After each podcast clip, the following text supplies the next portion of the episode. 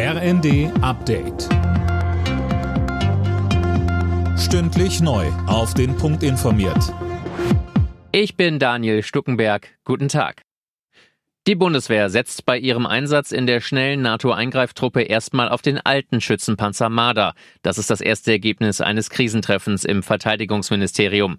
Die hochmodernen Puma-Schützenpanzer waren zuletzt bei einer Übung komplett ausgefallen.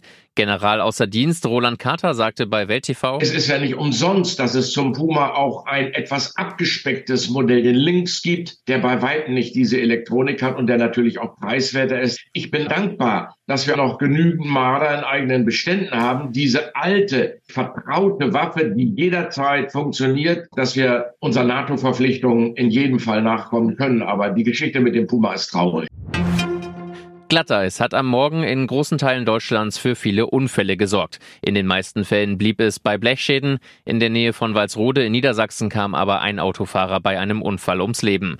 Nicht nur auf Wegen und Straßen wurde es schwierig, auch der Flughafen Frankfurt teilte mit, dass es wegen des Wetters zu Verzögerungen und Flugausfällen kommt. Die Deutsche Bahn senkte wegen starken Eisregens vorübergehend die Höchstgeschwindigkeit ihrer Züge ab.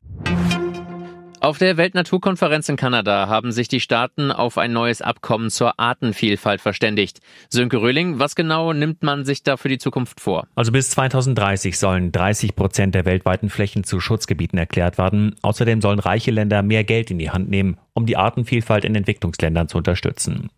Bundesumweltministerin Lemke würdigte die Abschlusserklärung als Signal der Entschlossenheit. Die Staatengemeinschaft habe sich dafür entschieden, das Artenaussterben endlich zu stoppen, sagt sie. Der Beschluss spanne einen Schutzschirm für unsere Lebensgrundlagen auf. Das sei ein guter Tag für den Umweltschutz. Der Automobilclub ADAC will jetzt Pannenhilfe per Ferndiagnose testen. Interessierte Mitglieder brauchen dafür eine App und einen Diagnosestecker. So soll in Zukunft beispielsweise vor einem drohenden Batterieschaden gewarnt werden können. Alle Nachrichten auf rnd.de